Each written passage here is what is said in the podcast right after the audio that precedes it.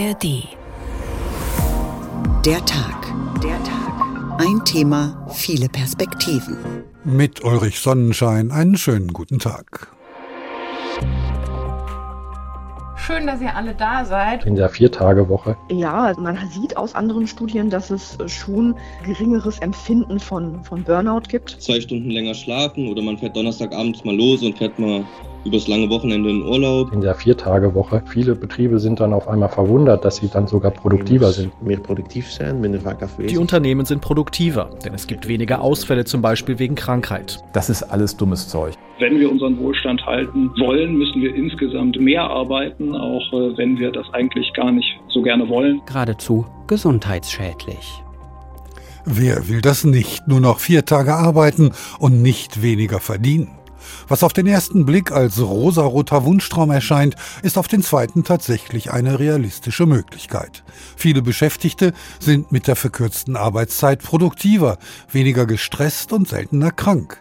Sie leisten also mehr, obwohl sie einen Tag weniger arbeiten. In manchen Berufen wird es jedoch schwierig, die Lücken, die dadurch entstehen, zu füllen. Der Kampf der Lokomotivführer mit der Deutschen Bahn hat es gerade gezeigt. Und was macht es mit der Solidargemeinschaft, wenn einige vier, andere fünf oder sogar sechs Tage arbeiten müssen? Wir versuchen, diese komplexe Frage zu beantworten auf der psychologisch-gesundheitlichen, der ökonomischen und der politischen Ebene. Jetzt hier im Radio, wir sind aber jederzeit kostenfrei auch in der Audiothek der ARD zu finden. Eine Viertagewoche wäre natürlich der Traum, schreibt uns unsere Hörerin Lily Cho, aber ich habe eine Sechstagewoche und werde unterbezahlt. Für mich braucht es keine bessere Work-Life-Balance, sondern überhaupt mal eine solche Balance. Vier Tage sind genug, kürzer arbeiten, mehr schaffen. Der Tag ein Thema, viele Perspektiven. Was bringt die Vier-Tage-Woche, haben wir uns gefragt, vor allem, wenn man nicht bereit ist, auf vollen Lohn zu verzichten. Praxisstudien in Großbritannien und Australien haben gezeigt, dass weniger Arbeiten glücklich und gesund mache und die Produktivität der Unternehmen steigere. Aber 32 Stunden die Woche arbeiten bei vollem Gehalt, ist das in allen Branchen umsetzbar? Ist es bezahlbar? Mindestens 45 deutsche Unternehmen wollen dies ausprobieren. Sechs Monate in einem Pilotversuch, wissenschaftlich begleitet von der Uni Münster, der im Februar starten soll. Petra Boberg hat eines davon, das Logistikunternehmen CML in Mannheim, besucht. Schön, dass ihr alle da seid. Wir reden über Kapazitäten. Für dieses Online-Meeting hat sich Nathalie Zimmermann etwas Besonderes überlegt. Jeder Mitarbeitende soll seinen Lego-Avatar platzieren auf einem grünen, gelben oder roten Akku. Die 32-Jährige gehört zur Geschäftsleitung, will herausfinden, wie belastet ihr Team ist, vor allem jetzt kurz vor Start in die Viertagewoche. Schon heute diskutieren sie. Was können wir effizienter gestalten? Gibt es irgendein Tool, was wir nutzen können, was uns dann einfach die Zeit wieder gut macht, dass die Kollegen effizient und vor allem auch zufrieden und glücklich arbeiten können? Der Logistikdienstleister berät seit 30 Jahren Firmen, die sich räumlich verändern wollen, gestaltet Büros, organisiert Umzüge. Das geht sicher effizienter, glaubt Geschäftsführer Martin Kübel. Dass es eine Riesenanstrengung für uns als Organisation bedeuten wird, ist uns auch bewusst. Aber übergelagert ist die Chance, dass wir wirklich mehr Freizeit zur Verfügung stellen können und wir tatsächlich auch uns gesundheitlich entwickeln können und nicht beitragen, dass Zahlen, wir kennen sie alle, was psychische Erkrankungen im Job ausmachen. Das Team soll nun Zeitfresser identifizieren, auch Innenarchitektin Ann-Kathrin Seitz. Das wird eine Riesenherausforderung. Auf der anderen Seite, wenn wir uns mal unsere Terminkalender angucken, da sind so viele Termine drin, die so gar keinen Sinn machen. Also entweder mein ganzes Team hockt da drin und man könnte auch sagen, es reicht, wenn einer dabei ist und gibt dann diese Informationen weiter, oder man sitzt in einem Termin und hat irgendwie nur am Ende fünf Minuten, die einen wirklich interessieren. Weniger Arbeitszeit bei gleicher Produktivität, kann das auch in Deutschland klappen? In allen Branchen? Das soll die deutsche Studie herausfinden.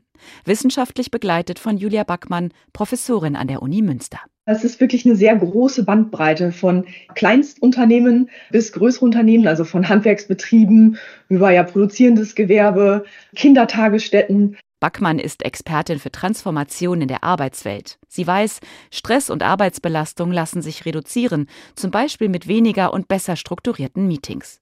Auch außerhalb der Bürojobs sieht sie Möglichkeiten, zum Beispiel in der Gastronomie. Schichtpläne vielleicht neu umzudenken und zu gestalten, um eigentlich nur noch zu den Zeiten zu öffnen, wo auch wirklich viel Kundschaft angezogen wird. Mitarbeitende, die weniger arbeiten, sind zufriedener im Job und weniger gestresst. Das haben andere Studien zur Viertagewoche gezeigt. Allerdings beruhen diese Aussagen auf Selbsteinschätzung. In die deutsche Studie sollen objektive Daten einfließen. Rund 200 Mitarbeitende werden deswegen mit Fitnesstrackern ausgestattet. Da können wir dann sehen, verändert sich das Stresslevel, zum Beispiel die Herzfrequenz, die Bewegung, also man wirklich mehr Sport am Ende des Tages oder denkt man das nur? Wie ist die Schlafqualität und Quantität? Sieht man da auch Unterschiede? Und das versuchen wir jetzt ja objektiver anhand der Tracker zu erfassen. Doch es gibt auch Kritiker der Viertagewoche in Deutschland. Unter ihnen Michael Hüter vom Institut der deutschen Wirtschaft in Köln. Das ist alles dummes Zeug. Sorry, ich das so deutlich sage. Es wird uns erzählt, wenn die Arbeitszeit um 20 Prozent, das ist ja ein Tag weniger, schrumpft, steigt offensichtlich die Produktivität um 20 Prozent. Es gibt nirgends in der Welt einen empirischen Befund, dass die Arbeitsproduktivität mal ebenso um 20 Prozent ansteigt. Um Wohlstand und Produktivität zu halten, müssten wir eigentlich alle mehr arbeiten, nicht weniger, sagt Volkswirt Hüter. Rund 4,2 Milliarden Arbeitsstunden hätten 2023 bereits durch den Fachkräftemangel gefehlt.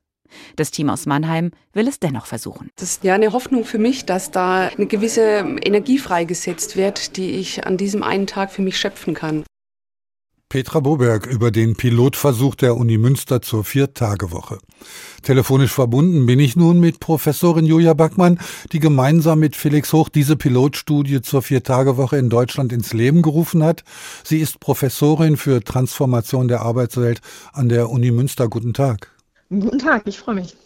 Worum geht es in Ihrem Pilotversuch zur Viertagewoche? Also in dem Pilotversuch geht es tatsächlich darum, dass ja einige Unternehmen, es sind über 40 in Deutschland, ungefähr zeitgleich auf eine Viertagewoche oder eine Arbeitszeitverkürzung umstellen. Und ja, wir beobachten in dieser Zeit die Auswirkungen sowohl auf Unternehmen als auch auf die Mitarbeitenden. Geht es denn bei der Studie um eine faktische Reduktion der Arbeitsstunden pro Woche oder eher um eine Umverteilung des fünften Arbeitstages auf die vier verbleibenden? Nee, tatsächlich um eine Arbeitszeitverkürzung. Ähm, man spricht da auch von der 180-100-Methode. Also man arbeitet für 100 Prozent des Gehalts, 80 Prozent der Zeit und dann aber soll man auch eine Effizienz oder Produktivität von 100 erreichen. Obwohl ich sagen muss, dass nicht alle Unternehmen 20 Prozent der Zeit kürzen, sondern auch viele ziehen. In jedem Fall wird die Menge der Arbeit, die ja gemacht werden muss, gleich bleiben. Wie ist das möglich? Ja, auch da muss man ein bisschen differenzieren. Es gibt natürlich auch Unternehmen oder Organisationen, die das auch machen, um die Produktivität gleich zu behalten und ja gleichermaßen effizient zu sein. Da muss man natürlich viele Umstellungen müssen damit einhergehen. Prozesse müssen angepasst werden, gegebenenfalls Technologien neue implementiert werden, vielleicht Meetingzeiten überdenken. Also es ist ganz unterschiedlich je nach Branche. Dann gibt es natürlich aber auch andere Branchen, die das nicht unbedingt aus Effizienzgründen machen, sage ich beispielsweise Kindertagesstätten, ähm, wo Effizienz oder Produktivität in kürzerer Zeit natürlich schwieriger zu erreichen ist. Man kann ja schlecht sagen, man betreut auf einmal doppelt so viele Kinder, das ist ja nicht möglich. Ähm, das sind dann eher die Gründe äh, für die Umsetzung die Attraktivität als Arbeitgeber herauszustellen und ja Mitarbeiterzufriedenheit und Stress ähm, zu verbessern. Sie sagen, nicht alle Unternehmen werden an der Produktivitätsrate festhalten. Dennoch wird es eine Intensivierung der jeweiligen Arbeitsstunde geben müssen. Wie wirkt sich so eine Intensivierung denn auf die soziale Stimmung am Arbeitsplatz aus? Was glauben Sie? Das ist ein sehr spannendes Thema. Und ähm, das ist auch etwas, was wir wirklich jetzt versuchen wollen herauszufinden. Weil natürlich kann es sein, wenn Arbeit sich intensiviert und vielleicht weniger Zeit für informellen Austausch bleibt, dass dann vielleicht auch so Dinge wie Kreativität leiden können. Und wie gehen Unternehmen dann damit um, um diesen Herausforderungen entgegenzuwirken? Und auf der anderen Seite natürlich Intensivierung der Zeit bedarf natürlich dann auch dass man sich am Ende des Arbeitstages oder dann an dem ja frei gewordenen Tag mehr Erholung widmet. Und äh, passiert dies wirklich? Und da sind wir sehr gespannt drauf, ob wir das auch sehen werden. Ja, das ist tatsächlich die Frage. Wie werden denn diese frei werdenden Tage genutzt? Meinen mhm. Sie, dass sich die Leute mehr Urlaub gönnen werden oder einfach nur praktische Erledigungen und simple Hausarbeit machen? Also tatsächlich sehr unterschiedlich. Aber es hat sich im Ausland gezeigt, dass der Tag häufig dafür genutzt wurde, um sich mehr für die Familie oder wenn man pflegebedürftige äh, Verwandte hat, um sich um diese zu kümmern. Aber ähm, was auch interessant war, es wurde sich mehr eingesetzt. Also es wurde sich mehr engagiert in Vereinen und ja anderen Organisationen. Und das haben wir auch gesehen in den Studien, die im Ausland stattgefunden haben. Wir haben aber auch hier in den ersten Befragungen, die wir durchgeführt haben, gesehen, dass äh, viele das nutzen wollen, um an dem Tag äh, dann alle Erledigungen ähm, zu schaffen, um dann wirklich am Wochenende ja, das nicht mehr machen zu müssen, das Wochenende dann wirklich für sich, die Familie, Freizeitaktivitäten ähm, nutzen zu können. Studien aus Island haben gezeigt, dass reduzierte Arbeitszeit bei gleichbleibender Produktivität für ein ebenfalls reduziertes Stressempfinden sorgen kann. Wie passt das zusammen? Ich erkläre mir das dadurch, dass natürlich durch den Tag mehr Erholung ähm, das Stressempfinden reduziert wird. Also da kommt es natürlich dann wieder sehr darauf an, was man gemacht hat, um natürlich Stress, den man vielleicht dann auch in den anderen vier Tagen aufgebaut hat, äh, wieder zu reduzieren. Also das ist wahrscheinlich auch nochmal was. Und in unserer Studie wollen wir uns zudem nochmal anschauen, wie sich Stress vielleicht auch objektiv zeigen kann. Ist es eher in der Wahrnehmung der Menschen, dass der Stress weniger ist, einfach weil man den Tag mehr hat, oder sehen wir das auch an ja, physiologischen Daten? Deswegen erheben wir auch Herzfrequenz, Herzfrequenzvariabilität und solche Dinge, um das vielleicht objektiver noch ähm, sehen zu können. Denn Stress im Mittel ist ja was anderes als der punktuelle Stress, den man in jeder Stunde, die man arbeitet hat. Man kann das ja schlecht in Summe untersuchen und zu sagen, der wöchentliche Stress war durch drei Tage frei dann weniger. Genau, also an einem Arbeitstag kann man natürlich Stress empfinden auch wenn sich Arbeitszeit intensiviert. Und da muss man natürlich auch aufpassen, dass, ähm, weil Produktivität natürlich auch nach zweieinhalb, dreieinhalb Stunden wieder abnimmt. Also das ist so der höchste Punkt der Produktivität. Und dann ähm, haben Studien gezeigt, dass danach eigentlich auch wieder eine, ein Abfall an Produktivität vorhanden ist. Und also es ist ähm, da noch herauszufinden, inwieweit sich der Stress äh, an diesen einzelnen Tagen eigentlich äußert. Gibt es Vorannahmen zu den psychischen Folgen, die eine Reduzierung der Arbeitswoche haben kann? Ja, man sieht aus anderen Studien, dass es schon geringeres Empfinden von, von Burnout gibt, was psychische Krankheiten oder an, anderem ja, mentale Gesundheit angeht. Das wurde sich noch nicht im Detail angeschaut, aber es lässt sich schon vermuten, dass es reduziert werden kann. Allerdings muss man auch immer dazu sagen, wir wissen auch noch nichts von den Gewohnheitseffekten einer Umstellung der Arbeitszeitreduzierung. Also wenn man jetzt ein Jahr lang, sage ich mal, auf in einer Vier-Tage-Woche gearbeitet hat, inwieweit gewöhnt man sich dann äh, an diese Vier-Tage-Woche und nimmt die als gegeben hin und empfindet dann gar nicht mehr unbedingt den weiteren freien Tag als Entlastung oder Erholung. Im Vergleich zu Island oder Großbritannien und Australien, wo es ähnliche Versuche gab, wollen Sie Ihre Studie auf den deutschen Arbeitsmarkt anpassen? Was muss hier anders gesehen bzw. anders gemacht werden? Zum einen haben wir natürlich einen sehr, sehr starken Mittelstand und der ist auch gut vertreten. Wir haben natürlich eine sehr vielfältige Unternehmensorganisationslandschaft. Da freuen wir uns, dass wir auch wirklich einige Unternehmen dabei haben. Was bei uns sehr interessant ist, dass größere Unternehmen, die an der Pilotstudie teilnehmen, zum Teil nur mit einem Teil der Arbeitnehmer, einer Abteilung oder vereinzelten Teams an dieser Umstellung teilnehmen als wirkliche Testphase, sodass es uns erlaubt, auch ja, zu vergleichen, wie ähm, ergeht es den Teams, die mit ähnlichen Stressoren äh, zu kämpfen haben, im Vergleich zu den Teams, die immer noch auf einer Fünf-Tage-Woche arbeiten. Und das könnte sehr spannend sein. Das ist vielleicht auch ein großer Unterschied zu den ähm, anderen Studien im Ausland. Mit einem Vertreter des Mittelstands werden wir gleich in unserer Sendung sprechen. Vielen Dank an Professor Julia Backmann, Inhaberin des Lehrstuhls für Transformation der Arbeitswelt an der Universität Münster. Heute mach ich gar nichts, keinen Finger krumm. Ich bleib zu Haus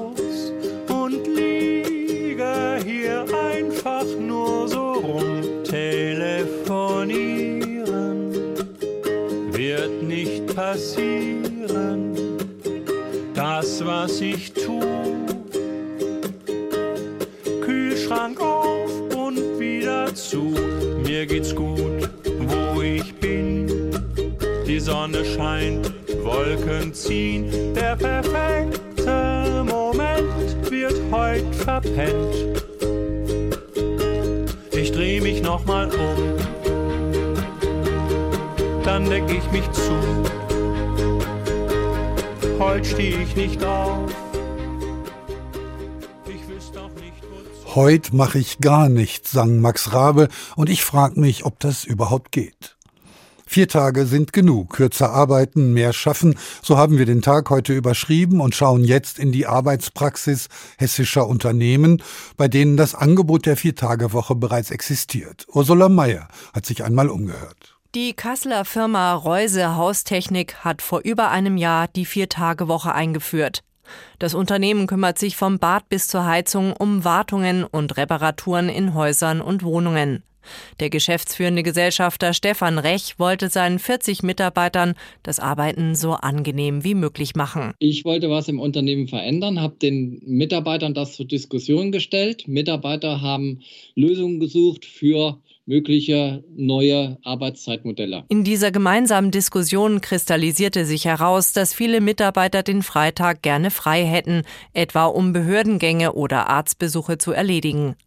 So verteilte Recht die 37 Arbeitsstunden pro Woche auf die restlichen Tage bei gleichem Gehalt und Urlaub. Er fand ebenfalls Lösungen, sodass die Firma für Kunden freitags weiter erreichbar ist. Wir hatten vorher schon einen Notdienst, der ab 12.30 Uhr damals tätig wurde. Jetzt haben wir den Notdienst freitags quasi erweitert, dass es eben morgens schon losgeht. Also am Freitag ist abgesichert, dass der Kunde uns erreichen kann und unser Notdienst dann einfach im Notfall rauskommt. Die Mühe hat sich aus Sicht des geschäftsführenden Gesellschafters gelohnt. Viele Mitarbeiter seien nach der Umstellung deutlich zufriedener.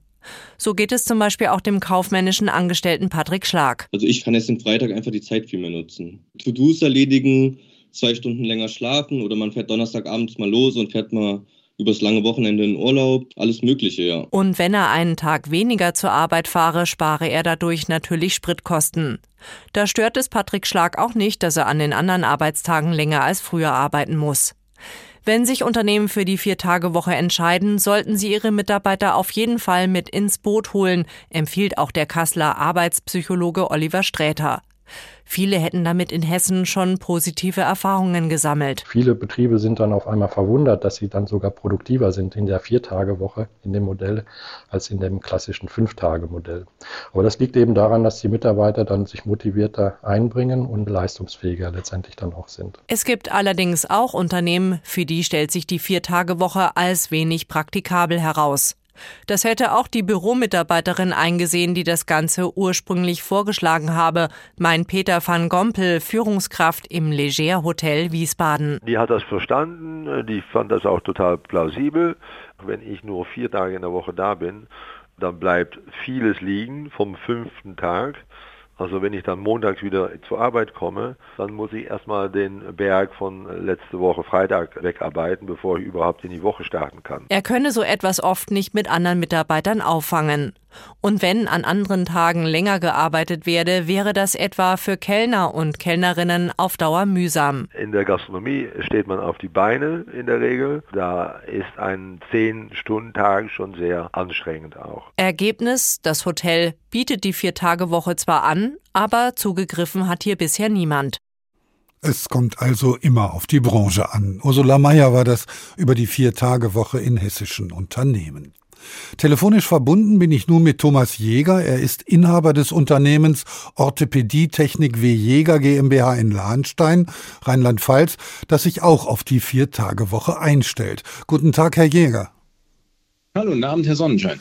Ganz sind Sie ja noch nicht da. Wie viel reduzieren Sie?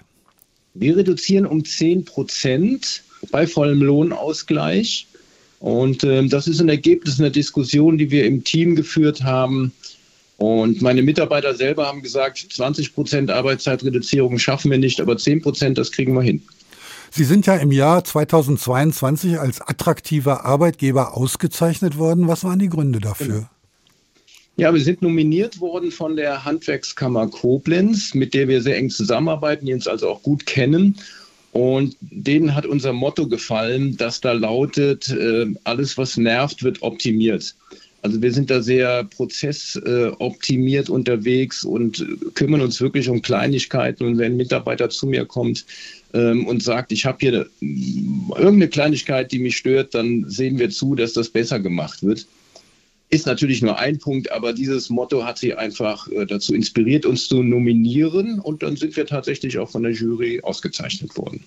Wie wichtig ist Ihnen die Zufriedenheit der Mitarbeiter und wie wichtig die der Kunden? Es ist beides wichtig, aber es ist auch wirklich beides gleich wichtig. Also ich glaube, wir sind weit von den Zeiten weg, äh, wo man sagen kann, äh, der, der, Mitarbeiter hat sich quasi für den äh, Kunden aufzuopfern. Ähm, wir leben in Zeiten von Fachkräftemangel. Wir leben in einer Zeit mit einer sehr hohen Schlagzahl, hervorgerufen durch unglaubliche Produktivitätszuwächse.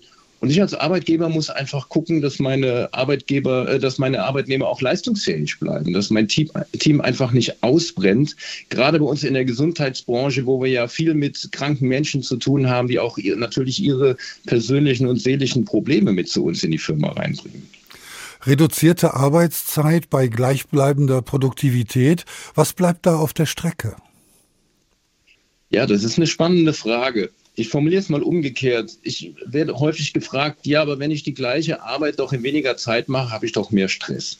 Ich stehe auf dem Standpunkt, dass ein erfolgreiches Unternehmen tatsächlich noch nie drüber nachdenken musste, irgendwie die Arbeit hinzukriegen, sondern sich zu fragen, was muss ich tun, um erfolgreich zu bleiben? Also wie kann ich äh, ständig meine Arbeit optimieren, gerade in diesen schnellen Zeiten, in denen äh, wir leben und nicht einfach die Arbeit die anfällt, genauso weiterzumachen wie gestern oder wie letztes Jahr oder sowas. Und ich glaube, dass sich durch diese, äh, durch dieses, bei uns heißt das Projekt 10 zu 0, also 10 Prozent weniger Arbeitszeit, 0 Prozent weniger Gehalt, ähm, dass ich meinen Mitarbeitern dadurch einen besonderen Anreiz gebe, nochmal zu gucken, wo kann ich eigentlich meine Arbeit äh, so besser hinkriegen, dass alle davon einen Vorteil haben und in diesem Fall eben der Mitarbeiter tatsächlich auch mehr Freizeit bekommt. Wären Sie auch bereit, auf Ihren eigenen Vorteil zu verzichten, das heißt, gleiche Löhne zu bezahlen bei nicht gleichbleibender Leistung und nicht gesteigerter Produktivität? Hm, also mir ist das mit der Arbeitszeitverkürzung tatsächlich sehr wichtig, weil ich glaube, dass es für uns als äh, unabhängigen Familienbetrieb ein Vorteil ist gegenüber anderen Unternehmen, die sehr viel wachstumsorientierter sind. Und ich muss ja sehen, wie ich zwischen den Sicherheitsvorteilen, die der öffentliche Dienst bieten kann oder den hohen Gehältern in der Industrie, äh, wie ich da meinen, meinen Punkt finde, wo ich mich als attraktiver Arbeitgeber auch in der Zukunft beweisen kann. Und äh, da habe ich eben auch mit meinen Mitarbeitern diskutiert, sehr ausführlich. Und die Meinung war, ja, wir möchten das gerne haben und wir sind bereit, das auch umzusetzen mit eigenen Ideen und mit eigenen Vorschlägen und sich nicht nur hinzusetzen und zu warten, was da kommt. Wie sind Ihre Erfahrungen? Ist der Krankenstand dabei reduziert worden? Also wir fangen ja jetzt erst an. Ich bin ja oder wir sind ja mit dem Team Teil der großen Pilotstudie der Vier-Tage-Woche, die sechs Monate ähm, jetzt ab 1. Februar stattfindet. Das heißt, wir sind in der letzten heißen Phase der Vorbereitung und ab nächste Woche haben die ersten Mitarbeiter einen zusätzlichen freien Tag.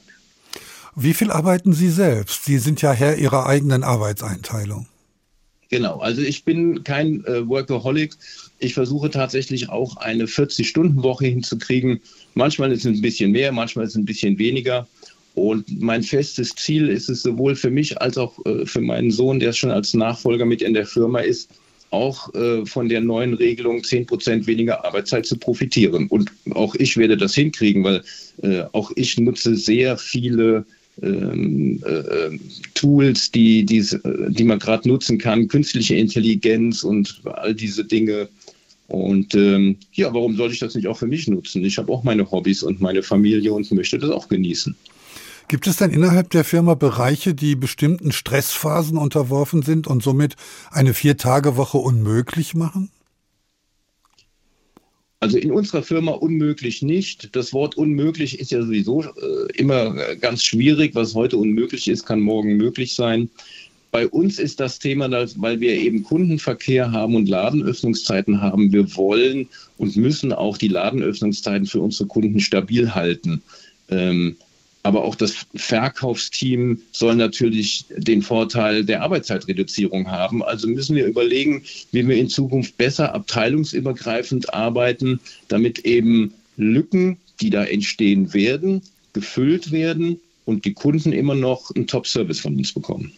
Eine Reduzierung der Arbeitszeit steigert die Lebensqualität, sagt Thomas Jäger, Inhaber des Unternehmens Orthopädie Technik W. Jäger GmbH in Lahnstein. Ich danke Ihnen.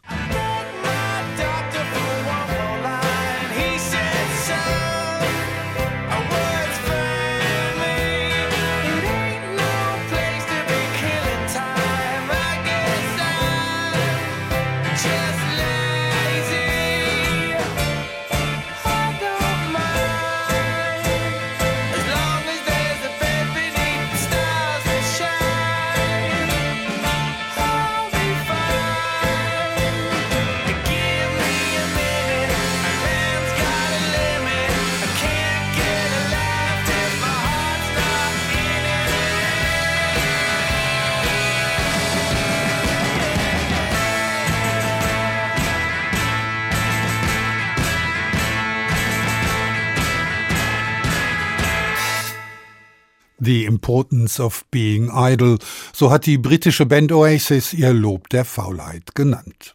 Vier Tage sind genug, kürzer arbeiten, mehr schaffen. So haben wir heute getitelt und schauen jetzt mal nach Belgien. Dort nämlich hat sich die Vier-Tage-Woche als Mogelpackung herausgestellt. Hören Sie Sabrina Fritz. Zum Start der Vier-Tage-Woche sprühte die belgische Regierung noch vor Begeisterung. Das gibt uns mehr Freiheit und mehr Flexibilität bei der Arbeit, so der belgische Regierungschef Alexander De Croo. C'est de donner plus de flexibilité, plus de liberté aux travailleurs. Doch gut ein Jahr später ist Ernüchterung eingekehrt. Eine Umfrage der Arbeitsvermittlung Securex hat ergeben, dass kaum jemand in Belgien das Modell nutzt. Aber vielleicht liegt es ja auch am Modell. Das sieht nämlich vor, die Arbeitszeit bleibt gleich, verteilt sich aber auf vier Tage. Also von Montag bis Donnerstag fast zehn Stunden zu arbeiten und dafür Freitag die Füße hochzulegen, das kam nicht so gut an. Im Internet schreibt ein Mann dazu, ich habe die Vier-Tage-Woche hinter mir. Das ist die blödeste Idee, die man je hatte. Dann ist man zehn Stunden auf der Arbeit und beschränkt seine Freizeit auf drei Tage, weil man abends, wenn man nach Hause kommt, auf nichts mehr Bock hat. Auch die andere Möglichkeit, in einer Woche 50 Stunden zu arbeiten und in der nächsten Woche dann nur 30 Stunden, wurde kaum genutzt.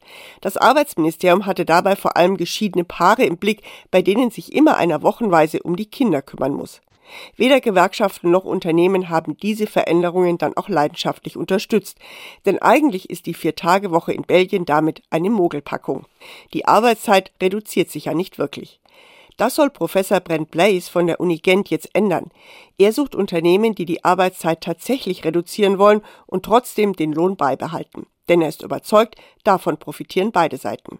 Het kan interessant zijn om bedrijven om daaraan deel te nemen, omdat uh, mehr uitgeruste Werknemers mehr produktiv sein, minder vaak afwezig. Die Unternehmen sind produktiver, denn es gibt weniger Ausfälle zum Beispiel wegen Krankheit. Sie sind attraktiver auf dem Arbeitsmarkt und die Mitarbeiter haben eine bessere Work-Life-Balance und damit eine größere Arbeitszufriedenheit.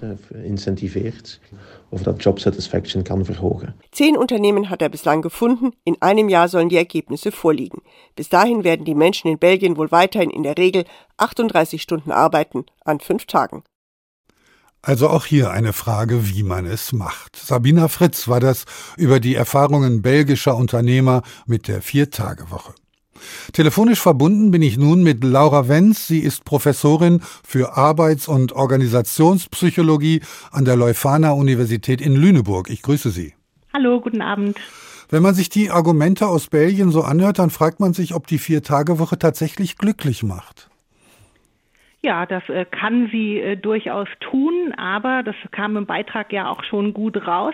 Da muss man sich über das Modell unterhalten. Wovon sprechen wir eigentlich? Und in Belgien ist es ja die sogenannte komprimierte Vier-Tage-Woche. Das bedeutet, die Gesamtarbeitsstunden bleiben gleich, werden aber zusammengedrückt auf weniger Tage. Und da haben wir eben auch gesehen und im Beitrag ja auch gehört, dass das nicht unbedingt zum Glück beiträgt. Ist Glück denn nicht am Ende ein viel zu individuelles Empfinden, als dass man das über so eine Struktur erreichen könnte? Das stimmt, wenn wir Glück als großen Begriff nehmen, wenn wir es ein bisschen runterbrechen und über Zufriedenheit äh, sprechen oder auch Gesundheit, dann wissen wir, dass Arbeit, weil wir dort viel Zeit unseres Lebens verbringen, ähm, eine große Rolle natürlich spielt äh, darin, wie es uns allgemein geht. Und da können Arbeitszeitmodelle durchaus ein wichtiger Schlüsselfaktor sein. Was bedeutet es denn für den Arbeitsprozess, wenn eine Stundenreduzierung tatsächlich für mehr Zufriedenheit sorgt? Also wenn eine Stundenreduzierung für mehr Zufriedenheit äh, sorgt, dann hängt das in der Regel damit zusammen, dass die Stunden zuvor einfach zu viel waren und häufig nehmen wir das auch wahr, das wissen viele der äh, Zuhörerinnen bestimmt auch, dass die ähm, Masse, mit der wir es zu tun haben täglich, die Anzahl von Aufgaben ähm, einfach so überwältigend ist, dass dann die Zeit, die wir zur Erholung haben, nicht mehr ausreicht, um uns vollständig zu erholen. Das bedeutet eine Reduzierung der Arbeitsstunden, führt gleichzeitig zu einer Erhöhung der Zeit, die wir für Erholung haben. Und dadurch kommt dieser Ausgleich dann besser zustande. Wenn man also Tage, aber keine Stunden reduziert, das heißt die Arbeitsstunden des fünften Tags auf die vier verbleibenden umverteilt, so haben wir gehört, ist die Belastung größer. Können dann freie Tage im Anschluss tatsächlich hilfreich sein? Genau, das ist eine ganz wichtige Frage, die auch die Forschung und auch mich in meiner Forschung gerade umtreibt, ob der Zugewinn an Erholungszeit mit dem einen freien Tag mehr das ausgleicht. Und erste Daten, die ich dazu habe, zeigen, dass auch das wieder sehr individuell ist und sehr stark auch von den sonstigen persönlichen Bedingungen abhängt. Wenn ich also ähm, dann vier Tage die Woche keine Zeit mehr habe, Hausaufgaben mit meinen Kindern zu machen oder äh, gesund zu kochen beispielsweise, beispielsweise ist der eine freie Tag nicht ausreichend, um das auszugleichen. Für andere Personen, die solche Verpflichtungen nicht haben, kann das aber genau das Richtige sein, weil dann dieser freie Tag wirklich ernsthaft für eigene Zwecke genutzt werden kann. Wenn man das ernst nimmt und Arbeitsfähigkeit und Bindung an das Unternehmen stärken will, dann muss man letztendlich dem Arbeitnehmer die Wahl lassen, wie er arbeiten will. Auf jeden Fall. Ähm, also natürlich in bestimmten Grenzen nur, aber ähm, es dürfte aus meiner Sicht niemals so sein, dass jetzt ein Modell wie beispielsweise die komprimierte Vier-Tage-Woche verpflichtend für alle Personen im Unternehmen eingeführt wird, sondern dass jeder und jede dann für sich selbst entscheiden kann, möchte ich, ich sag mal in Deutschland in der Regel an 40 Stunden an vier Tagen oder 40 Stunden an fünf Tagen arbeiten. Wenn man das aber tut und jeder wählt seine Arbeitszeit aus, dann kommt es zwangsläufig zu Ungleichheiten bei der Anwesenheit. Kann das nicht auch zum Problem in Betrieben werden? Das ist etwas, das ich häufig als Sorge höre, das aber ähm, aus meiner Sicht gar kein so großes Problem ist. Es ist klar, dass es am Anfang ähm, einen erhöhten Aufwand braucht für Absprachen, bis sich die Dinge eingespielt haben. Aber aus den Erfahrungen, die ich habe mit Unternehmen, die ich auch wissenschaftlich begleitet habe bei Versuchen, die Arbeitszeitmodelle zu verändern, hat sich das am Ende immer als gut und sehr funktionierend herausgestellt. Übrigens nicht nur im Kontakt zwischen Kollegen und Kolleginnen, sondern beispielsweise auch im Kontakt mit äh, Kunden, die ähm, das immer sehr schnell, sehr positiv an und wahrgenommen haben. Der Stressforscher und Facharzt für Psychiatrie Andreas Hillert hat gesagt, es gebe keine fundierte Studie, die langfristig belegt, dass Menschen gesünder sind, wenn sie nur vier Tage arbeiten. Wie sehen Sie das? Das ist richtig. Diese Forschung gibt es nicht. Ähm, Sie alle haben bestimmt von diesen groß angelegten Studien in Island, Großbritannien oder aktuell läuft ja auch eine in Deutschland äh, gehört. Die sind aber eben ähm, nur so halb wissenschaftlich solide, ohne das Schlechtreden äh, zu wollen. Ähm, ich glaube, das Problem ist, dass wir viele Faktoren vermischen in diesen Studien. Beispielsweise sind all diese Projekte, von denen ich jetzt gesprochen habe, habe, solche, in denen nicht nur auf vier Tage reduziert ist, sondern gleichzeitig eben auch die Arbeitszeit auf 32 Stunden reduziert ist. Und viele dieser positiven Effekte sind deshalb unter Umständen, ich möchte sagen sogar sehr wahrscheinlich, auf die Reduzierung der Arbeitszeit zurückzuführen, nicht darauf, dass es einen freien Tag mehr gibt. Wir betrachten jetzt sehr intensiv die Arbeitszeit und die Arbeitswelt. Wie wichtig ist denn am Ende die Produktivität? Ist es im Grunde äh, möglich, auch die Produktivität zu senken, um eine bessere Arbeitswelt zu schaffen?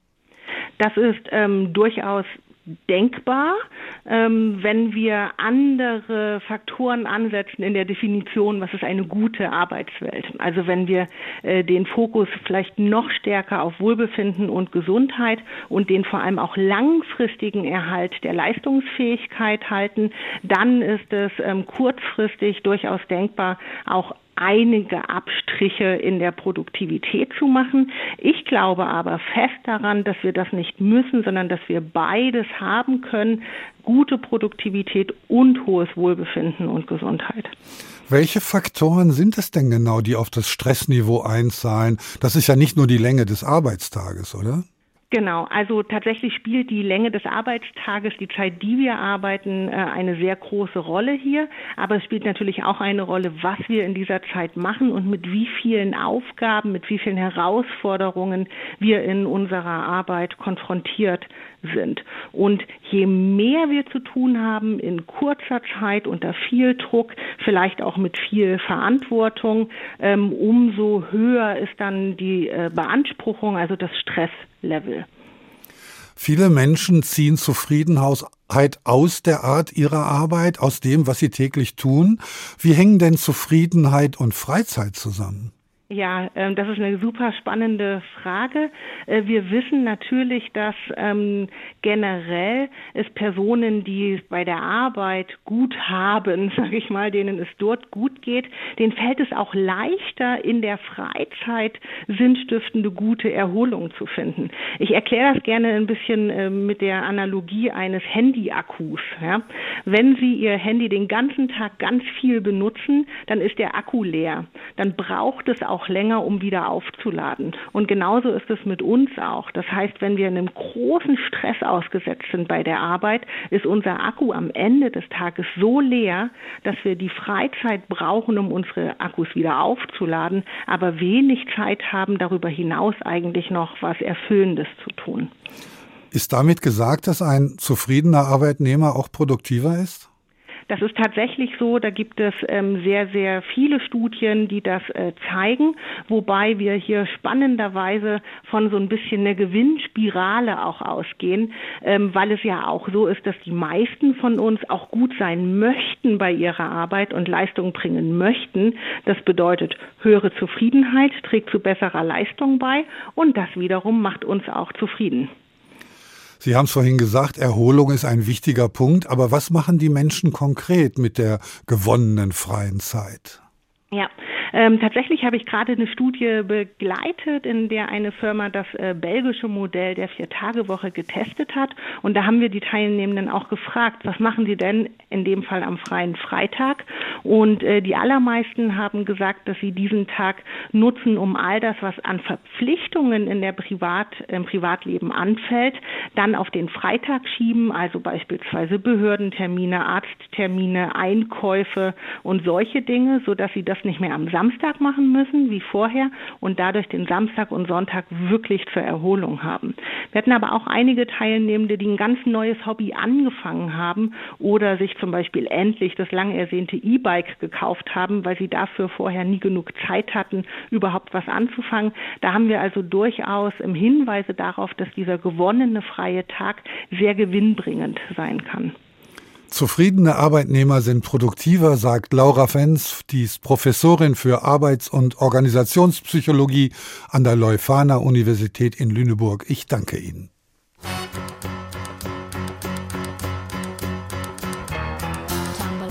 and I stumble to the kitchen, pour myself a cup of ambition and yawn and stretch and try to come to life.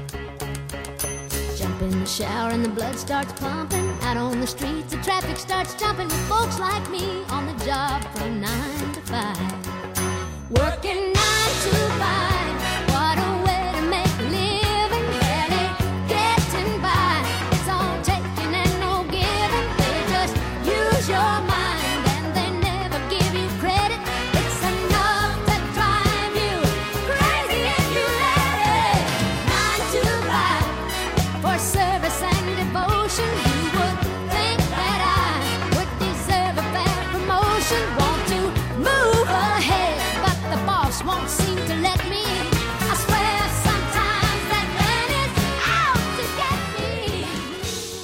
Nine to Five. Das war Dolly Parton aus einer Zeit, in der vielfach noch an sechs Tagen in der Woche gearbeitet wurde. Dieser Song war übrigens Titelsong des gleichnamigen Films Nine to Five, der bei uns unter dem Titel Warum eigentlich bringen wir den Chef nicht um in die Kinos kam. Dazu sage ich jetzt nichts mehr. Vier Tage sind genug, kürzer arbeiten, mehr schaffen, so haben wir den Tag heute genannt und schauen jetzt mal zurück auf den gerade beigelegten Arbeitskampf der Lokführer, die zu einem, zum einen mehr Lohn, zum anderen aber geringere Arbeitszeiten forderten. Regulär darf ein Lokführer maximal fünfeinhalb Stunden fahren und muss dann Pause machen. Aber wie sieht so ein Arbeitstag realistisch aus in einem System, das permanent verspätet ist? Lars Hoffmann berichtet. Fünf Tage lang haben sie zuletzt gestreikt. Der Knackpunkt die Arbeitszeit. 35 Stunden pro Woche statt 38. Und verlässliche Pausen. Dafür haben die Lokführer sich auch immer wieder im Streiklokal am Frankfurter Hauptbahnhof getroffen. Auch Andreas Nehring, Mitte 50, Lokführer bei DB Regio. Eigentlich macht er seinen Job noch immer gerne, sagt er, trotz Elf-Stunden-Schichten und zunehmendem Stress. In letzter Zeit haben wir äh, so viel Personalmangel, dass ich nicht mehr weiß, ob ich Frühschicht, Tagschicht, Spätschicht, Nachtschicht habe. Mhm. sondern mittlerweile ist es so, dass die Dispo mich fast täglich anruft und meine Schichtpläne über den Haufen schmeißt und ich dadurch äh, mein Privatleben nicht mehr planen kann. Vor fünf Jahren hat er als Quereinsteiger angefangen, Züge zu fahren. Lange Schichten, jeden Tag wechselnde Anfangszeiten, keine verlässlichen freien Tage am Stück. Das belaste auf Dauer. Sowas ist einfach kritisch, gesundheitlich kritisch. Also ich wache nachts um 4 Uhr auf, obwohl ich noch gar nicht zur Arbeit muss, weil ich erst Spätschicht habe. Und dann kommt man dann halt äh, nicht mehr zurecht. Man weiß nicht, was für ein Tag ist, man weiß nicht, muss man heute überhaupt arbeiten oder nicht. Sowas geht einfach nicht. Ähnliche Erfahrungen macht Marius Merten, Lokführer bei der S-Bahn im Rhein-Main-Gebiet. Ständige Änderungen und Anfragen, ob er nicht doch arbeiten könne. Und das wäre an sich alles gar nicht so schlimm, wenn man halt nicht auch durch den Personalmangel unter anderem teilweise Schichten hätte, die auch extrem lang sind. Also bei uns, gerade an, an Wochenenden und Feiertagen, sind die Schichten bei uns gerne mal elf, zwölf Stunden lang. Und wenn Sie das ein paar Mal hintereinander haben und dann einen Tag frei und dann geht das weiter, dann irgendwann sind Sie dann im Kopf dann ein bisschen ähm, fertig. Oft könne von einer 38-Stunden-Woche gar nicht die Rede sein. 40 Stunden, 45, 50 Stunden pro Woche seien eher die Regel, klagen viele Lokführer. Deshalb geht es etwa Marius Merten bei dem Streik auch gar nicht so sehr ums Geld. Das sei immerhin besser als in seinem vorherigen Job als Schornsteinfeger. Er wünscht sich einfach mehr Verlässlichkeit. Ja, man wusste das vorher alles, es ist Schichtdienst und so, aber wenn halt irgendwie tarifvertraglich festgelegt wird, wie es ja gefordert wird, dass man nach fünf Tagen zum Beispiel zwei garantierte freie Tage hat, dass man einfach so eine Planungssicherheit hat. Das wäre schon toll. Die Rechnung der Gewerkschaft, bessere Arbeitsbedingungen entlasten Lokführer, Zugbegleiter und Beschäftigte in den Stellwerken. Das soll dann dazu führen, dass sie seltener krank werden und die Bahn weniger Probleme hat, Züge fahren zu lassen und Stellwerke zu besetzen. GDL-Chef Klaus Weselski rechnet der Bahn vor, mittlerweile habe seine Gewerkschaft die schrittweise Absenkung der Wochenarbeitszeit von 38 auf 35 Stunden bis 2028 für etwa 10.000 Beschäftigte bei privaten Bahnunternehmen vereinbart. Damit will er den Druck auf die Bahn in den anstehenden Tarifverhandlungen erhöhen. Und das legt die Latte hoch und das zeigt auch dem Management der DB AG auf, wo am Ende des Tages unsere Kompromisslinien zu finden sein werden. Wir gehen davon aus, dass damit, wenn auch in mehreren Schritten, schlussendlich bis zum 01.01.28 die 35-Stunden-Woche erreicht wird. Und das wird dafür Sorge tragen, dass Schichtarbeit insgesamt gesehen attraktiver wird. Ziel der Gewerkschaft ist es, die Jobs in Schichtarbeit für den händeringend gesuchten Nachwuchs interessant zu machen. Auch Andreas Michel fährt Regionalzüge bei der Bahn, kennt lange Schichten mit bis zu zwölf Stunden. Da wären kürzere Arbeitszeiten wie in anderen Branchen angemessen, findet er. Wir erinnern uns an IG Metall, die feiern jetzt momentan 25 Jahre 35-Stunden-Woche. Vor allem bei unserem Arbeitspensum, bei unseren Schichten, was es auch mit uns anstellt, mit dem Biorhythmus, mit allem drum und dran, wäre eine Arbeitszeitabsenkung mit vollem Lohn eigentlich mehr als angemessen. Viele der streikenden Lokführer sagen, sie seien am Limit. Karl Nienhold etwa fährt S-Bahnen im Rhein-Main-Gebiet. Ehrlich gesagt ist mein Traumberuf. Ich weiß, das klingt heute vielleicht ein bisschen kitschig, aber damals, als ich angefangen habe, ist es mein Traumberuf gewesen. Ich gebe zu, es ist es noch. Allerdings spüre er mit Anfang 40 schon die Belastungen. Unter anderem die Wechselschichten setzen ihm zu. Sie fangen im Grunde jeden Tag zu einer anderen Uhrzeit an. 3.33 Uhr, 5.22 Uhr. Das variiert permanent. Sie haben eine Frühphase, Spätphasen, Nachtphasen. Das ist eine immense Belastung. Vor allem müssen Sie überlegen, Sie müssen Ihre Familie zu Hause noch irgendwie organisiert bekommen. Die arbeiten ja nicht so. Ihre Kinder gehen nicht in diesen Zeiten zur Schule irgendwie. Die sehen Sie nicht. Traumberuf, aber nicht gerade familienfreundlich. Und aus Sicht vieler Lokführer teilweise geradezu gesundheitsschädlich. Soweit Lars Hoffmann über die Forderung der Lokführer, nur noch 35 Stunden in der Woche zu arbeiten. Mein letzter Gesprächspartner zum Thema Vier-Tage-Woche ist Holger Schäfer. Er ist Wirtschaftswissenschaftler und Experte für Beschäftigung und Arbeitslosigkeit am Institut der deutschen Wirtschaft in Köln. Guten Tag. Guten Tag. Wie sehen Sie die Perspektive einer Vier-Tage-Woche? Ja, zunächst einmal muss man ja sagen, dass äh, die Arbeitszeit eine Sache ist, die zwischen den Tarifpartnern entschieden wird. Also jeder Arbeitnehmer verhandelt das mit seinem Arbeitgeber autonom. Da hat eigentlich keiner was reinzureden. Gleichwohl kann man natürlich feststellen, dass jetzt eine allgemeine Arbeitszeitverkürzung für alle Arbeitnehmer in Deutschland zu volkswirtschaftlichen Folgen führen würde, die relativ schwer zu verkraften sind. Was wären das konkret für Folgen? Ja, grundsätzlich muss man äh, tatsächlich sagen, dass die äh, Produktivität wahrscheinlich so in dem Maße nicht steigt, wie die Arbeitszeit sinkt, mit dem Ergebnis, dass weniger produziert wird. Das heißt, es stehen weniger Waren und Dienstleistungen zur Verfügung, die wir konsumieren können. Nun sagt vielleicht der eine oder andere, naja, müssen vielleicht auch nicht immer so viel konsumieren, aber letztendlich ist das natürlich auch die Masse an Einkommen, die zur Verfügung steht, um sie umzuverteilen, zum Beispiel auch für soziale Zwecke. Die Wirtschaftsleistung, die ja einer Steigerung unterworfen ist, muss sozusagen am Laufen gehalten werden. Ist das immer nur durch Arbeitszeit und Arbeitskraft möglich? Gibt es nicht andere Momente? Ja, es gibt ja einen relativ einfachen äh, Zusammenhang. Das, was produziert wird und das auch, was unseren Wohlstand definiert, ist einfach das Produkt aus Arbeitszeit und der Produktivität pro Arbeitsstunde. Die Produktivität pro Arbeitsstunde hängt von vielen Dingen ab, zum Beispiel der Technologie, aber eben wenig von der Arbeitszeit selber. Wenn ich die Arbeitszeit selber reduziere, bei leicht bleibender Produktivität, habe ich am Ende weniger zur Verfügung, was ich an Einkommen dann auch verwenden kann. Nun ist die Arbeit, die geleistet wird, immer nicht immer kongruent zu der Produktion, die geschaffen wird. Kann man nicht die Produktion steigern und trotzdem weniger arbeiten? Im Grunde genommen kann sich die Frage jeder Ihrer Hörer selber beantworten, ob er zum Beispiel in der Lage wäre, die Arbeit, die er bisher in fünf Tagen gemacht hat, ohne Qualitätsverlust auch in vier Tagen machen kann. Ich denke, die meisten würden das verneinen. Man kann es aber natürlich auch volkswirtschaftlich äh, belegen, dass das äh, vermutlich nicht funktionieren wird. Wenn wir uns die Produktivitätssteigerungen einmal anschauen, die wir in den letzten zehn Jahren hatten, dann waren das weniger als ein Prozent pro Jahr im Jahres im Durchschnitt. Und äh, im letzten Jahr war es sogar negativ. Und wir bräuchten ja, um eine 20-prozentige Arbeitszeitverkürzung jetzt zu kompensieren, um am Ende dann auf die gleiche Produktion zu kommen, eine Produktivitätssteigerung um 25 Prozent. Daran sieht man schon, wir bräuchten also über 20 Jahre lang Produktivitätsfortschritt, in denen wir auch keine Lohnerhöhungen vornehmen dürften, um dann einen Spielraum zu haben, um die Arbeitszeit um einen Tag zu verkürzen. Würden Sie dann umgekehrt behaupten wollen, dass wir, um die Produktivität zu steigern, tatsächlich eher mehr arbeiten müssen als weniger? Ja, die Produktivität steigere ich nicht durch Mehrarbeit, aber die Produktion. Die Produktivität bleibt gleich, also das, was ich pro Stunde produziere, bleibt gleich. Aber wenn ich dann mehr Stunden arbeite, dann produziere ich eben auch mehr.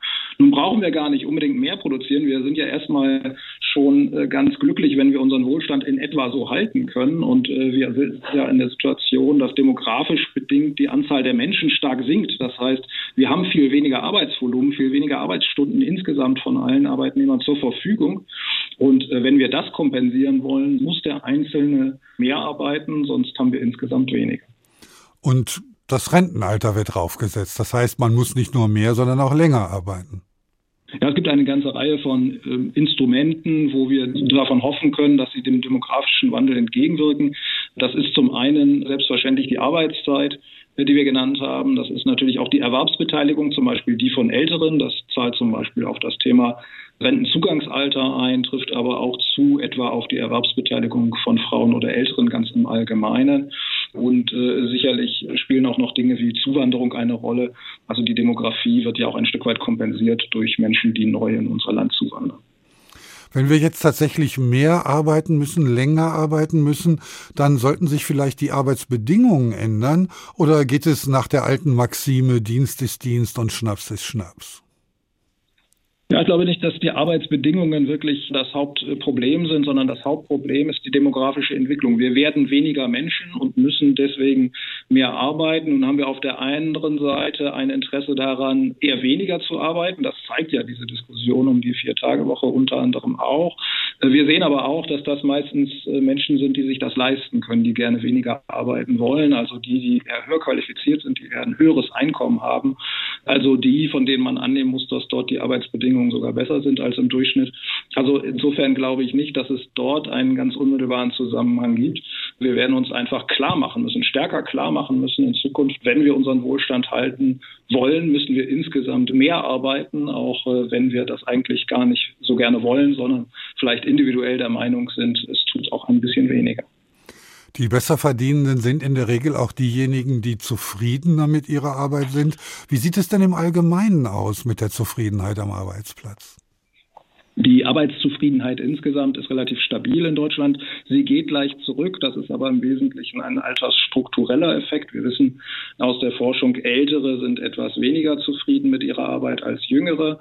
Und äh, je stärker die Alterung auch der Belegschaften voranschreitet, desto eher wirkt sich das natürlich auch auf die Arbeitszufriedenheit aus. Insgesamt können wir aber nicht absehen, dass es irgendeinen Trend geben würde bei der Arbeitszufriedenheit, der uns irgendwo ein Problem anzeigt oder dass hier dringend äh, etwas passieren muss, sondern im Großen und Ganzen sind die Menschen eigentlich relativ zufrieden mit ihrer Arbeit.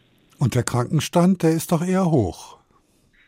Der Krankenstand ist aktuell höher als sonst. Das mag aber auch mit den Nachfolge Wirkungen auch der Corona-Pandemie zusammenhängen, mit vielen Atemwegserkrankungen, wo sich viele Menschen krank melden. Grundsätzlich muss man sagen, dass der Krankenstand jetzt ohnehin nicht so hoch ist, dass er jetzt diese Arbeitszeitverkürzung äh, von einem Tag kompensieren könnte. Selbst wenn man die vollkommen unrealistische Annahme trifft, dass mit der Vier-Tage-Woche gar keiner mehr krank wird, selbst dann würde das nicht ausreichen, um diese Arbeitszeitverkürzung zu kompensieren.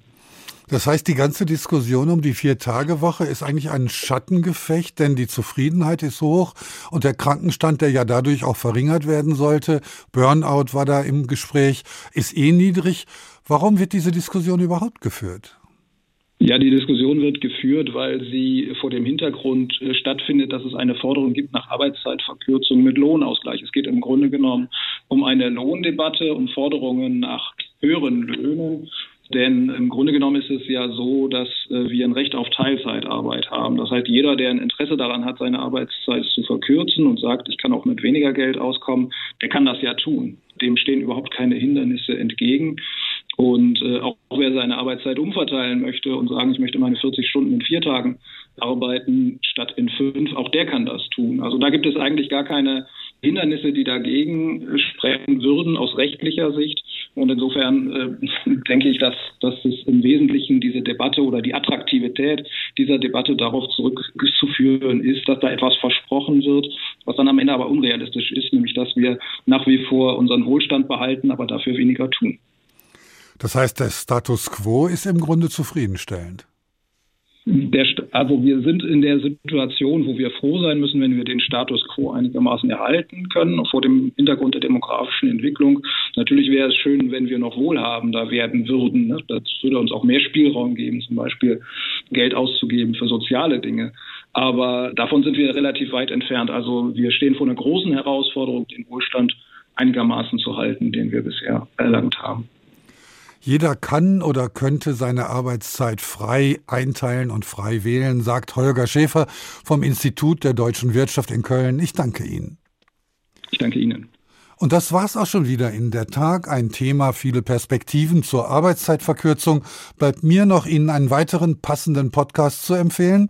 In Carpe What, den Sinn-Podcast, den die Kollegen vom WDR zusammengestellt haben, der sich mit Work-Life-Balance beschäftigt. Erst die Arbeit, dann das Vergnügen ist der Titel der Folge 21. Darin sprechen sie mit Maria Lorenz Buckelberg, der Gründerin der Podcast-Firma Pool Artists, in der alle nur noch vier Tage arbeiten, über die Bedeutung von Arbeit. Zu finden in der ARD Audiothek und da sind wir natürlich auch. Ich bedanke mich fürs Zuhören. Mein Name ist Ulrich Sonnenschein und morgen ist wieder ein neuer Tag. Der Tag. Der Tag. Ein Thema, viele Perspektiven.